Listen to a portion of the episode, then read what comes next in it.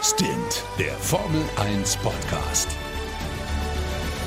Mit Sebastian Fenske und Florian Wolzke. Servus und herzlich willkommen zu Stint, dem Formel 1 Podcast. Mein Name ist Florian Wolzke. Herzlich willkommen an euch, liebe Zuhörer. Und natürlich darf ich auch wieder meinen großartigen Kollegen aus Berlin begrüßen, Sebastian Fenske. Christi Basti, wie geht's dir?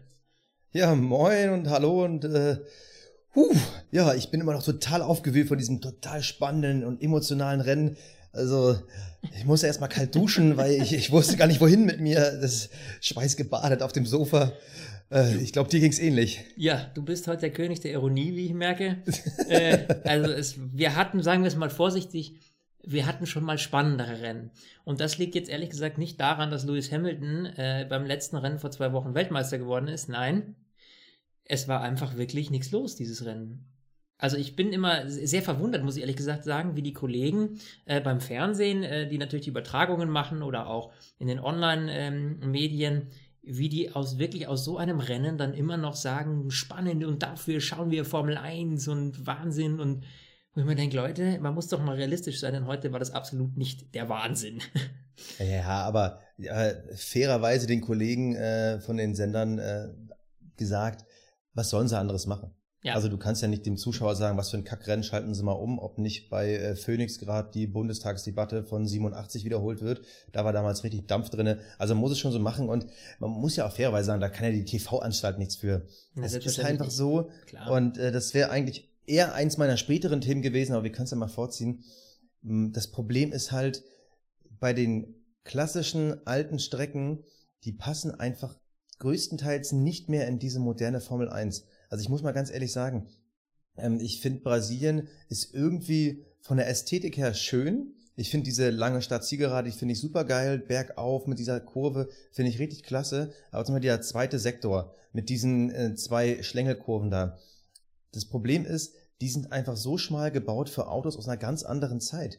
Also da haben wir bei den moderneren Strecken, da sind diese Kurven viel breiter gehalten, dass die Ideallinie über außen führt und wenn dann einer mit frischeren Reifen von hinten kommt, dann so sneaky äh, sich reinbremsen kann, also so einen klassischen Ricardo machen kann. Und das kannst du da halt nicht. Du hast halt wirklich nur diese zwei Geraden, wo du mit DRS dich dann ransaugst und danach geht halt nichts mehr. Und da haben wir vor allem in den letzten Wochen bei den moderneren Strecken halt viel mehr Möglichkeiten gesehen. Also mit moderneren Strecken meine ich so die, die in den letzten zehn Jahren dazu gekommen sind, und da gibt's auch mal Kurvenmöglichkeiten ohne DRS, wo du dich auch mal richtig geil reinbremsen kannst. Und das hast du halt hier in Interlagos nicht. Und die Strecke ist ja so ein bisschen, äh, da, da schwebt ja noch so ein bisschen das Damoklesschwert drüber, ob die Strecke weiterhin im Kalender bleibt. Sie hat zwar viel Nostal Nostalgie, äh, Nostalgie, aber sie passt einfach nicht mehr. Also, das muss man fairerweise sagen. Du kannst dann nicht überholen und Strecken, wo man nicht überholen kann, die müssen halt raus. Das hast du jetzt äh, sehr hart, aber richtig äh, festgestellt. ähm, ja, sehe ich ehrlich gesagt ähnlich. Also ich hatte das ganze Rennen heute irgendwie so richtig, kam das nicht in Schwung. Am Anfang war es natürlich äh, super spannend, da können wir jetzt mal ein bisschen drüber reden, äh, durch die Startkollisionen.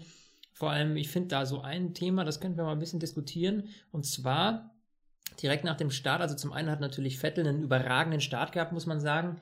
Äh, war Na. innen, hatte natürlich dadurch einen Vorteil, weil er innen war, ähm, aber hat Bottas quasi relativ schnell geschnupft.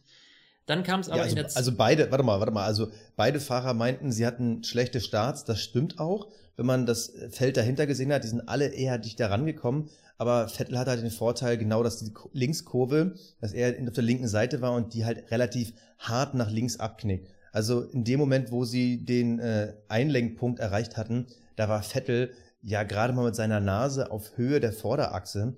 Also bei jeder anderen Kurvengestaltung wäre Bottas wahrscheinlich vorne geblieben, aber weil die Kurve so hart links reingeht, hat Chance Vettel einfach. Äh, keine Chance für Bottas, ja, eben. Ja, also so, es ist jetzt nicht so, dass Vettel es geschafft hat, sich komplett vor ihn zu setzen, aber ähm, trotzdem muss man sagen, super Start von Vettel, weil er ist Erster geworden. Und ich muss ehrlich sagen, das war vom taktischen Herangehen her von Bottas ein echt dämlicher Start. Also ein Lewis Hamilton, der hätte sich in seiner Startbox schon halb quer reingestellt, ja. damit er direkt rüberziehen kann. Und du siehst ja, auf den ersten 100 Meter fahren die ja quasi im Gleichschritt los und Bottas zieht viel zu spät rüber. Also ein Lewis Hamilton wäre nach 40 Metern auf der anderen Seite gewesen und hätte notfalls hätte man dann ja, notfalls hätte man dann versetzt Achse in Achse äh, nebeneinander gestanden, aber Vettel wäre da nicht vorbeigekommen. Und das muss ich ganz ehrlich sagen, das kreide ich Bottas echt an. Er hat das Rennen selber verloren, weil dann muss man einfach ein bisschen cleverer starten und da wirklich sich mit voller Karacho da reinwerfen, weil nach der ersten Kurve ist halt bei zwei sehr ähnlich starken Autos, ist dann dieses Rennen in Sao Paulo, ist dann halt auch schnell dann verloren. Und ja, ganz ehrlich, Bottas hat das Rennen verloren. Das muss man leider so ja, sagen. Ja, absolut. Ich meine, wir haben ja irgendwie, äh, also irgendwie komme ich jedes Mal auf dieses Thema zu sprechen, in jedem Podcast irgendwie, wenn es über Bottas geht, äh, wenn es um Bottas geht. In der ersten Saisonhälfte war der ja echt grandios und irgendwie ist so, man hat so das Gefühl gehabt, das zeichnet sich jetzt auch bei diesem Start ab, wie du gerade schon gesagt hattest, dass so ein bisschen irgendwie dieses, weißt du, dieses Kampf, dieser Kampf fehlt. Und vor allem, es geht ja noch um Position 2 in der WM-Wertung. Warum er jetzt da irgendwie so, weiß ich nicht, also irgendwie so richtig, diese, dieser Fighting-Modus war bei ihm heute überhaupt nicht an. Hatte ich so das nee, also das, was so ein Max Verstappen ein bisschen zu viel hat. Genau. Und wo Vettel und ja. äh, Hamilton aufgrund ihrer Erfahrung genau wissen, wie sie es dosieren können. Das fehlt halt dem Bottas noch extrem. Also der wirkt für mich relativ, also der ist schon clever, der ist sehr kalkulierend. Also dieses Russland-Rennen, wo er Vettel ja gefühlt äh, 100 Runden hinter sich gehalten hat, da ist er schon clever gefahren, aber dieses, dieses brutale mit dem Messer zwischen den Zähnen, das fehlt ihm halt. Und ich glaube, wenn er das noch zulernt, dann kann er auch eine Zukunft bei Mercedes haben, weil wir haben es ja beide im Gefühl, nächstes Jahr fährt er natürlich noch, aber das Jahr danach, also da gibt es genug Talent, was von hinten nachwächst. Also wenn Bottas da sich nicht ein bisschen steigert, ganz ehrlich, dann wird er in zwei Jahren nicht mehr bei Mercedes fahren und dann hat er auch den zweiten Platz in der WM nicht verdient. Also das ist jetzt meine Meinung. Also er hat ein tolles Auto, aber da hätte er echt viel, viel mehr rausholen müssen. Also von allen Nummern zwei Fahrern im Team ist er für mich fast am extremsten abgefallen. Da sind andere ja. Teams also viel mehr auf Augenhöhe. Gebe ich dir vollkommen recht. Also irgendwie hat er da extrem nachgelassen und ich habe ihn ja wirklich gelobt, also oder wir beide anfangs, äh, ja. da haben wir auch noch spekuliert, denk mal, vor der Sommerpause spekuliert, hm, ist er noch drin im Kampf um die WM? Ja. Da war er jetzt auch noch drin. Da also, hat man auch das Gefühl, okay, der Junge ist da. Er hat ja relativ schnell überrascht mit seinem ersten Mercedes-Sieg.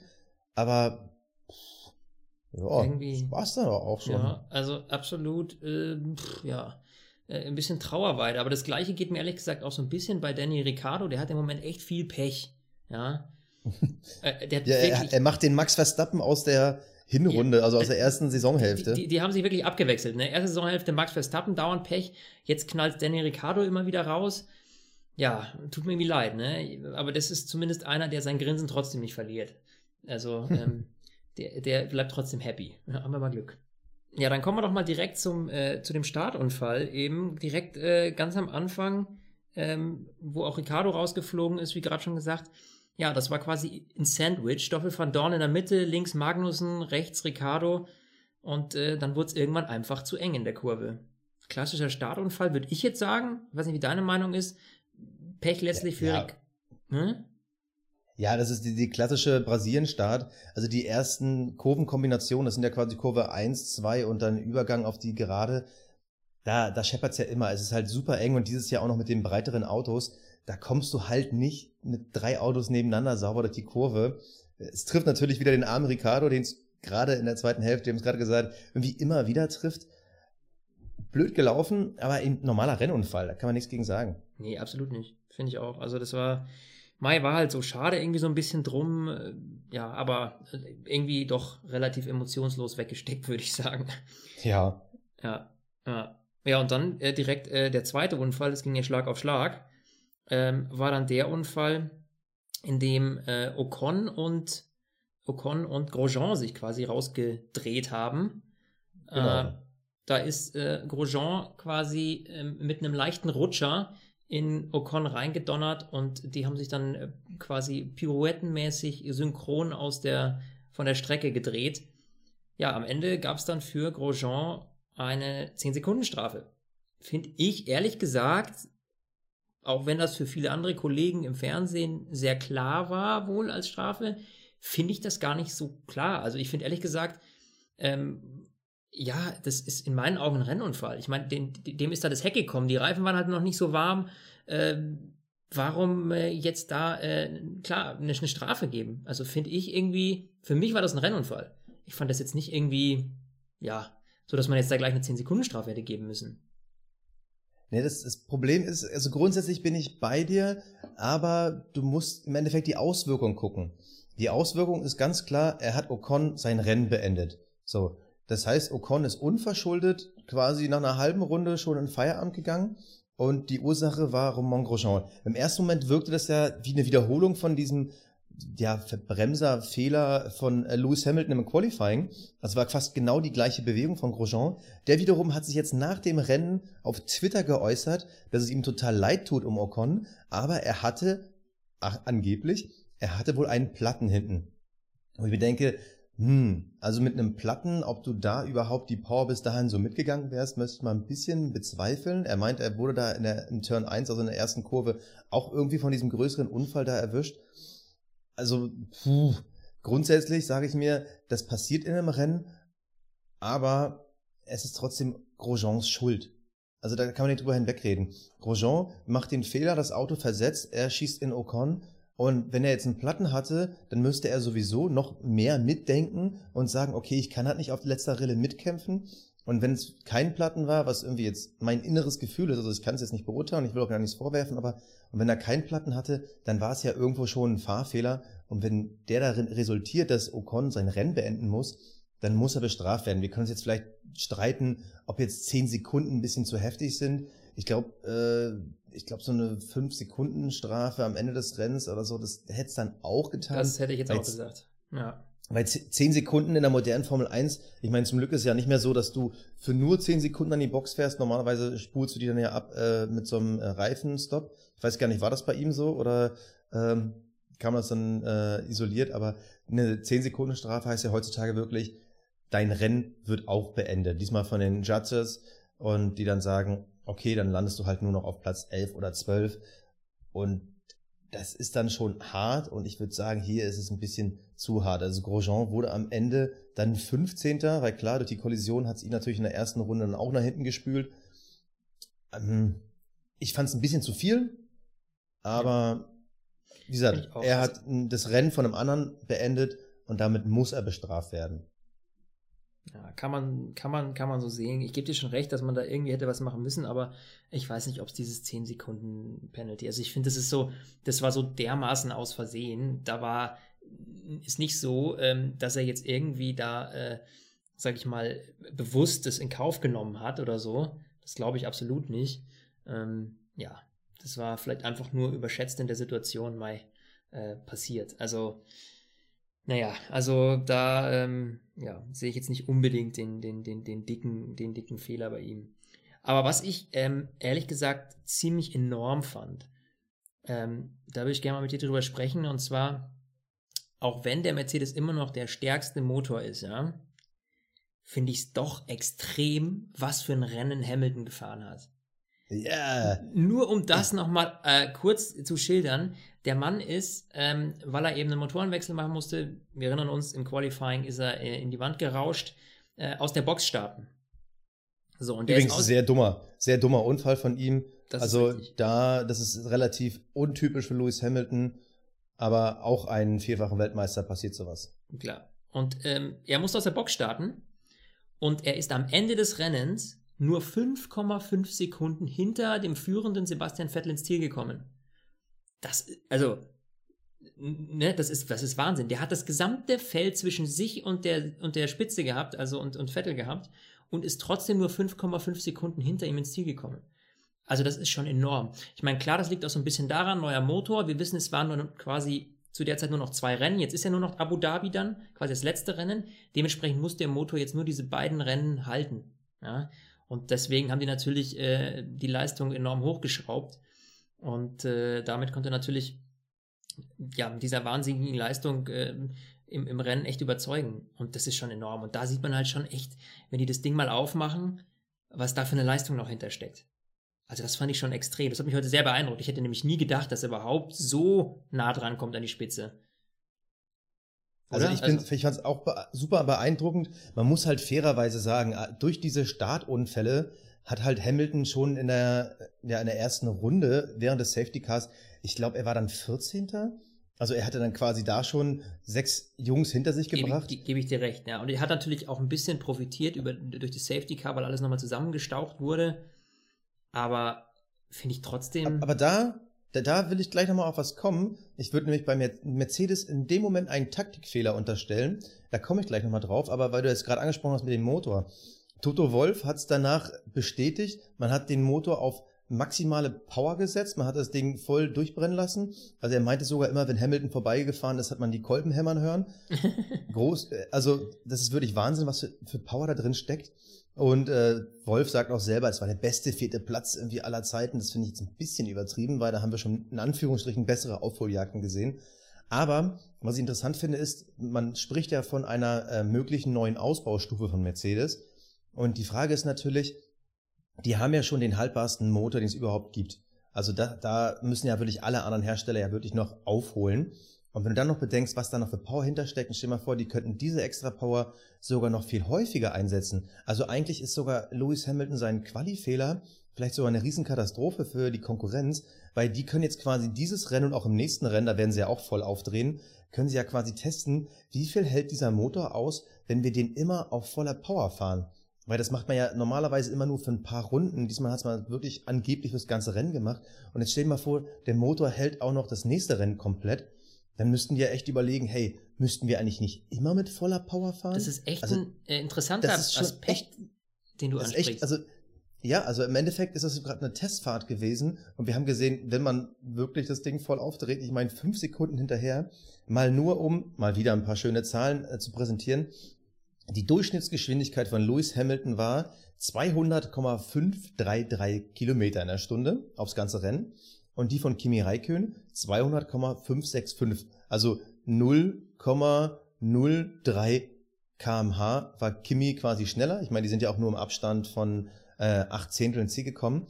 Aber wenn man dann bedenkt, dass der theoretisch von Platz 20 ins Rennen gegangen ist. Das ist schon krass. Also das, das ist schon der Wahnsinn. Mit dem ganzen und, Verkehr äh, und trotzdem diese äh, diese Durchschnittsgeschwindigkeit hingelegt.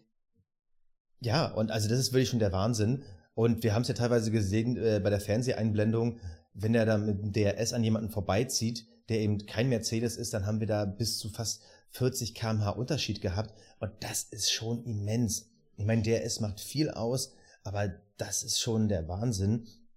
Und deshalb, ja, meine Befürchtung oder Befürchtung für die anderen, ich finde es natürlich als Hamilton-Fan super, ähm, wenn Mercedes jetzt feststellt, okay, der Motor hält auch das aus, na dann können die sich alle sehr, sehr warm anziehen. Vor allem die Ferrari-Jungs, bei denen ja schnell auch mal ein Motor kaputt geht.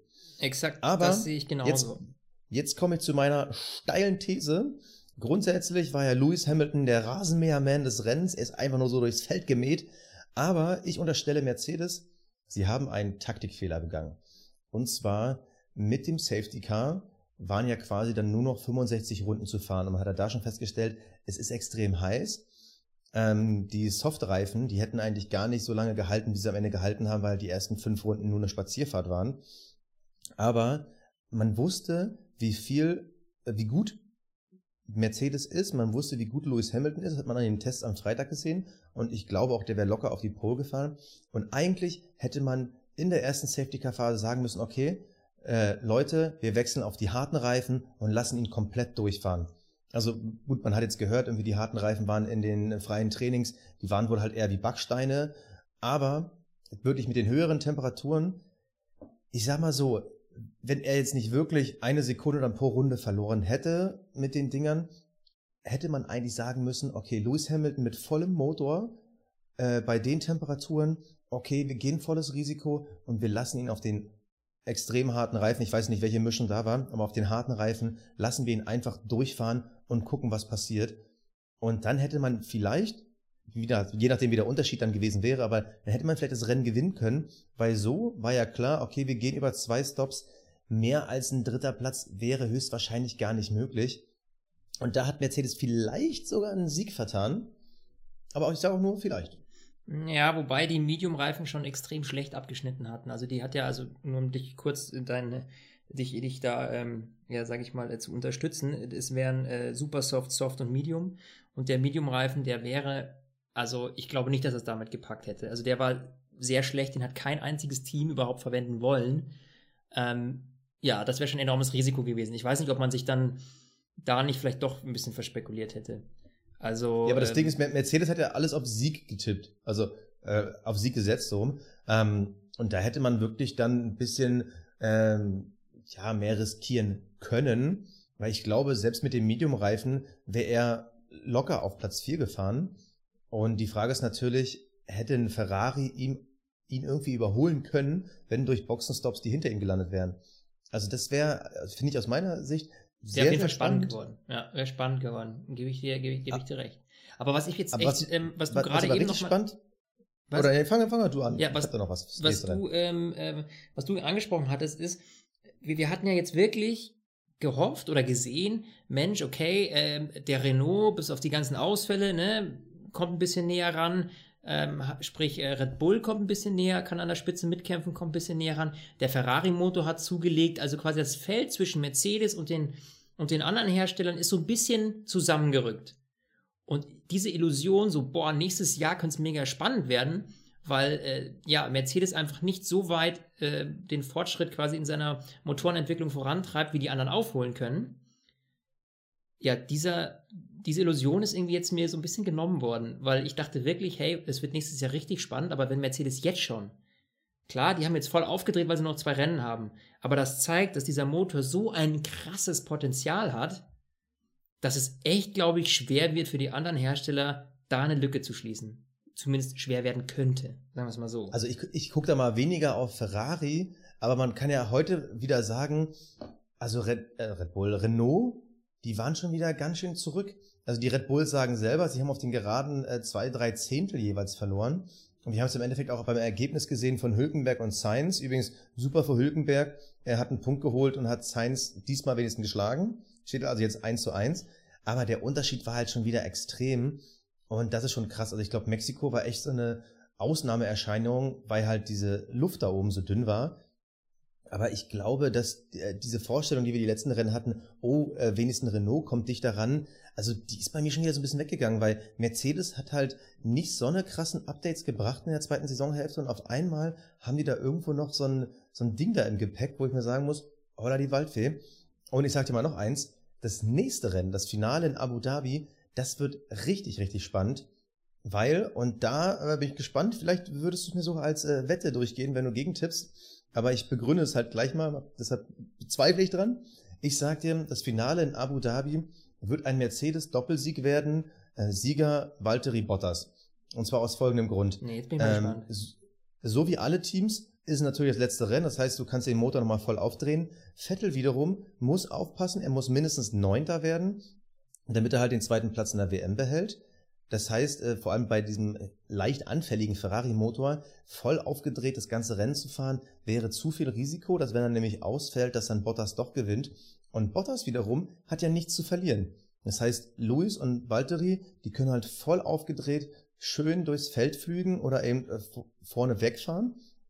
Und Vettel muss aufpassen, äh, der kann halt nicht volle Karache fahren. Ähm, der düst dann einfach so mit. Deshalb ich sage jetzt nicht, dass Bottas noch schafft, Zweiter zu werden in der WM-Wertung, aber ich glaube, die Mercedes werden beide voll aufdrehen und es wird einen Doppelsieg geben. Und dann stellt sich immer noch die Frage, die wir uns letztes Mal schon gestellt haben, würde Lewis Hamilton Bottas vorbeilassen, wenn er dadurch den zweiten Platz in der WM-Wertung bekommt?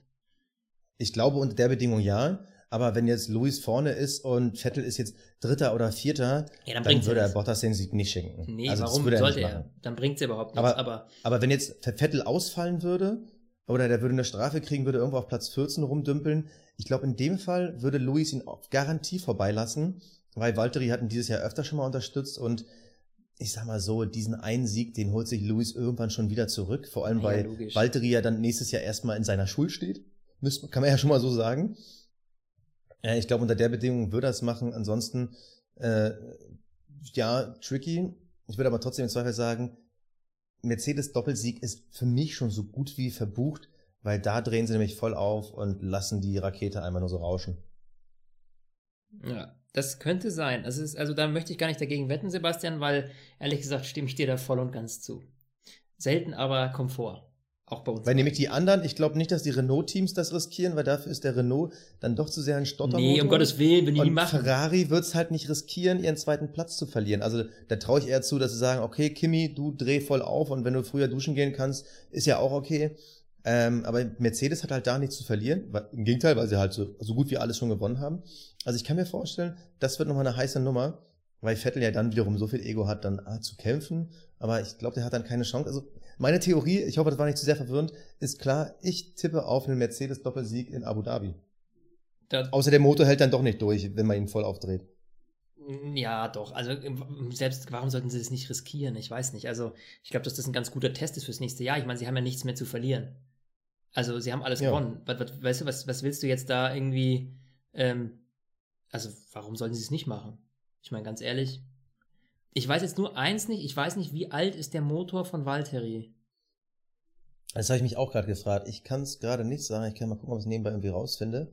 Ähm, das wäre so das, das Einzige, was, bisschen was mich, tricky. Was Vor allem, Valtteri hat ja eine andere Ausbaustufe dann, ne? Also. Ja. ja, Hamilton die neueste jetzt halt, ne? Also das aktuellste quasi. Ja, okay, vielleicht würde ich dann doch nicht direkt auf einen Bottas-Sieg tippen, aber auf jeden Fall auf einen Mercedes-Doppelsieg. Äh, ja, bin ich mal gespannt. Muss mal gucken. Irgendwo habe ich doch diese Statistik. Auf jeden Fall äh, äh, eine spannende Geschichte. Ja, aber lass uns doch mal so lang äh, auf den Mann gucken, der, wie schon groß angekündigt, äh, zum zweiten Mal quasi sein letztes Heimrennen gefahren ist. Felipe Massa hört ja auf. Das steht jetzt fest. Ja, und ähm, das war dann doch, doch wieder relativ emotional. Also genauso eigentlich wie letztes Jahr. Ähm, er hat auch ein super Rennen gefahren, finde ich. Also er hat wirklich gekämpft, vor allem mit Alonso. Das war wirklich, die zwei haben sich ja die ganze Zeit über echt bekriegt auf der Strecke. Aber man merkte halt doch noch, dass Williams, gerade mit diesem Mercedes-Motor, da kam trotz DRS, kam Alonso nicht mehr an ihm vorbei. Ja, aber das Spannende war ja, dass Alonso trotzdem dran geblieben ist. Also da sieht man ja wirklich, was McLaren und auch Honda für Schritte gemacht haben. Also ich, ich hätte es ja Alonso sogar richtig gegönnt, äh, da nochmal vorbeizuziehen. Aber was willst du halt machen, wenn deine Gurke im Rücken halt immer noch irgendwie 60, 80 PS weniger hat? Aber ja, es war halt schon die ganze Zeit super spannend. Also wie die da irgendwie als Pärchen da durchs Feld geflügt sind, die beiden, wie kannst du sagen, so die beiden alten Männer, Massa und Alonso. Das fand ich schon ganz cool und ja, Felipe er hatte irgendwie mit dem Rennen auch eigentlich gar nichts dann wiederum zu tun. Aber der Höhepunkt war da ja schon, so dieser, dieser Boxenfunk dann nach dem Rennen von seinem Sohn. Also ich vermute mal, Liberty Media hat da wieder seine Finger im Spiel. Mhm. Aber das fand ich schon super. Das, also das hat echt Spaß gemacht. Das war, das war gut. Und da finde ich ehrlich gesagt, da könnte man mal eine kleine Rüge loswerden. Denn äh, an die internationale Regie. Weil ich finde wirklich, es hat sich ja vorne wirklich nicht so extrem viel Spannendes ereignet und wir haben viele, viele langweilige Szenen gehabt. Ich finde, man hätte auch gerade, weil es das letzte Rennen ist von Massa und der spannende Kampf eigentlich zwischen ihm und Alonso da war, die beiden echt noch öfter zeigen können. Ja, man war halt die ganze Zeit bei Hamilton, weil bei dem ist wenigstens was passiert. Ja. Also du hast schon recht, aber ja, also ich kann es halt auch nachvollziehen, weil das Ding ist, Massa und Alonso, das war zwar irgendwie spannend, aber Alonso hatte ja auch nie einen Überholversuch gestartet. Der war ja die ganze Zeit nur in seinem Heck. Aber ich, ich kann mich nicht einmal daran erinnern, dass Alonso auch wirklich mal so neben ihm war und irgendwie so ein Überholmanöver angedeutet hat. Weil dafür war dann einfach auch nichts zu holen. Ja, auch wieder wahr. Ja, irgendwie, ähm, ich glaube, liebe Zuhörer, ihr merkt das auch. Äh, so, so richtig, die, die, Power ist in dem Rennen nicht drin. Also wir tun uns äh, beide da ein bisschen schwer heute, die, die spannendsten Themen zu finden. Ich finde, also ich, ich sage jetzt mal ganz offen und ehrlich, ja, das ist quasi eine hinter den Kulissen Talk, Sebastian. Äh, ich empfinde jetzt, äh, dass wir wirklich, also so richtig den Flow kriegen wir da heute einfach nicht rein. Wir können kämpfen, wie wir wollen. Dieses Rennen war einfach nicht wirklich so spannend, dass es da jetzt irgendwelche großen, große Action gab. Also irgendwie, es hat mich einfach nicht vom Hocker gehauen. Und ich versuche mal. Nee, also ich überlege auch die ganze Zeit noch, was, worüber man reden kann. Also das Massa-Thema, es bietet halt nicht mehr. Toller Kampf mit Alonso, das mit dem Sohn war süß. Ob der dann noch mit Barrichello aufs Podium muss, weiß ich nicht. Pff, weil für jemanden, der sich zum zweiten Mal verabschiedet, finde ich ein bisschen übertrieben. Ich überlege auch die ganze Zeit, was kann man noch über Vettel sagen? Klar, der hat gewonnen, der hat dominiert, der ist wahrscheinlich auch nicht volle Pulle gefahren, der hat den Start clever gewonnen, aber danach, da war da eigentlich nicht nee, irgendwas. Und äh, wenn, ich, wenn ich jetzt das ganze Ergebnis durchgucke, also Verstappen auf 5, ist auch einfach nur mitgefahren. Der war am Anfang ein bisschen im Bild, aber das war es. Ricardo, klar, hat sich wieder zurückgekämpft durch den Dreher, durch diesen äh, Unfall, den er da in der ersten Kurve hat. Aber auch da, da war nicht so der übertriebene Bums drin. Dann hatten wir Massa, Alonso und Perez. Die haben noch ein bisschen gefeitet, war okay, aber da gab es halt nix, niemanden so richtig zu überholen. Dann haben wir auf 10, 11 Hülkenberg und Sainz. Da habe ich ja vorhin schon angesprochen, super für Hülk, dass er äh, Sainz geschlagen hat, aber die waren am Ende auch 5, 6 Sekunden hintereinander. Da war auch nichts. Ist auch nichts passiert. Also es war, es war nichts. Ja. Wirklich, was irgendwie, also, was ich sagen muss, was ich respektabel fand, auch wenn die natürlich nicht so hart mit den Reifen umgegangen sind, nur so als crazy Fact quasi, äh, Pascal Wehrlein ist 69 Runden auf dem Soft gefahren. Ja, wobei man da fragen muss, ist das am Ende des Tages noch wirklich clever oder nicht? Ich meine, am Ende hat ihn ja Eriksson doch wieder überholt, obwohl er eigentlich das ganze Rennen über vor ihm lag. Ja, da ist halt die also, Frage, ähm, lag das an muss den... Muss das denn sein? Ja, ja, gebe ich dir recht, muss das sein, aber es ist natürlich auch so, dass Wehrlein eventuell ähm, Leistungsprobleme hatte. Hat er ja mehrfach angedeutet. Ja, pff. Ja, aber äh, macht es dann Sinn, einen die ganze Zeit irgendwie auf so alten Reifen rumfahren zu lassen, weil neue Reifen, egal ob sie härter äh, oder im besten Fall dann doch weicher sind, machen dich ja trotzdem auf Dauer gesehen schneller. Also finde ich jetzt nicht so berauschend irgendwie den Fakt, dass der da so lange drauf gefahren ist. Das zeigt natürlich, okay, was wäre noch drin gewesen, aber pff, ein Knüller war es nicht. Und dann natürlich der Blick nach ganz hinten ähm, Grosjean, klar, der hat sein Rennen selber beendet, quasi in Kurve 7. Und Lance Stroll, bei dem hat ja irgendwie gar nichts funktioniert. Ähm, war auch für ihn so ein Wochenende zum Wegwerfen, nachdem wir ihn letztens schon noch so gelobt haben als irgendwie äh, super Youngster. Richtig überzeugt hat er nicht. Also die Geschichten sind dünn. Also wir können uns jetzt irgendwie über diesen Mercedes-Überfall da irgendwie in diesen Favelas unterhalten. Aber ganz naja, ehrlich, also, ähm, das ist jetzt auch nichts, worüber man irgendwie als Fan so reden kann. Es ist scheiße, dass sowas passiert. Äh, natürlich hofft man, dass da äh, es keine schlimmen Auswirkungen hat, dass man vielleicht die, die Straftäter schnell findet, aber das ist auch irgendwie kein Sporttalk. So, und was, was haben wir denn dann noch? Ich glaube, Sebastian, wir haben eins. Wir haben dieses Mal einfach, das muss man jetzt einfach ganz klipp und klar festhalten, bevor wir uns vom Hundertste ins Tausendste kommen und äh, ihr euch da draußen fragt, was erzählen die da eigentlich die ganze Zeit? Es ist und bleibt ein Rennen, das einfach nicht so richtig in den Flow gekommen ist. Ah, übrigens hier noch aktuelle Meldung. Ricardo, Magnussen und Van Dorn, keiner bekommt irgendwie eine Strafe für den Start. Und was wir natürlich nicht vergessen dürfen nach dem Mexiko-Rennen, es sind immerhin fünf Renault-Autos ins Ziel gekommen. Nicht schlecht. Nicht schlecht. Das ist natürlich, das hätten wir am Anfang über Honda gesagt, jetzt sagen wir das mittlerweile über Renault. Ja, obwohl Gas, Gasly ist ausgefallen mit einem äh, Motorenproblem. Also man darf es jetzt nicht komplett irgendwie abschreiben. Oder nee, Quatsch, nicht Gasly, Hartley. So rum. Aber äh, immerhin. So, und was habe ich jetzt noch? Hm. Williams Cockpit ist immer noch frei. Es gab ja die ersten Gerüchte, ähm, dass Kubica wohl jetzt unterschrieben hat. Das wurde jetzt aber wieder dementiert. Da passiert irgendwie auch nichts ja, ich würde dann einfach mal knallhart sagen, dann können wir das Ding auch jetzt zumachen, oder? Ich würde auch sagen, wir machen das Ding besser zu, bevor wir noch äh, irgendwie, äh, ja, quasi vor Langeweile äh, nicht mehr weiter wissen, ja. Deswegen würde ich sagen, wir hören uns einfach nächste Woche wieder, denn bis dahin wird es bestimmt aktuelle News geben und dann gibt es natürlich eine Update-Show. Und vor allem mit unserer neuen Rubrik, nämlich diesem spannenden Quiz. Diesmal bist du wieder dran, Sebastian. Ich habe dich ja letztes Mal ähm, ausquetschen dürfen. Äh, mit ein paar spannenden Fragen. Da freue ich mich schon ehrlich gesagt sehr drauf. Ich finde, es ist irgendwie, äh, ja, da lernt man immer wieder was dazu und ich finde es echt spannend, was da manchmal bei rauskommt. Das ist dein äh, neuer Lebensmittelpunkt geworden, ne? Ja, ich merke das mal schon, du bist mal so überhyped. Ich bin mega hype auf sowas. Und ich finde auch gen generell, ich finde gerade diese Update-Shows, also mit diesem Quiz, äh, macht mir schon unglaublich viel Spaß. Finde ich cool. Auch wenn ich jetzt ehrlich gesagt wieder ein bisschen Bammel habe auf nächste Woche, weil ja, da kann man natürlich auch, sage ich mal, peinlich in Fettnäpfchen treten. Und äh, wir sind. Ja, wir haben es verstanden. Du, du teast, nächste Woche gibt es wieder eine Folge, auch wenn es kein Rennen gibt. Wir haben es doch verstanden. Lass uns doch in Ruhe damit. Ja, ich will nur sagen, es ist natürlich so, dass, äh, muss ich mal ganz ehrlich sagen, an, auch an die Zuhörer da draußen, also wir, wir schneiden hier nicht irgendwie groß irgendwelche peinlichen Aktionen raus oder so, sondern wir lassen es einfach drin. Weil so wie wir uns auch privat unterhalten, so unterhalten wir uns jetzt hier mit euch. Und äh, ich finde, das ist irgendwie nur fair und da muss jeder auch mal durch, auch wenn mal irgendwas nicht so rund läuft. Und deswegen äh, stehen wir voll und ganz dazu und äh, haben Spaß dabei.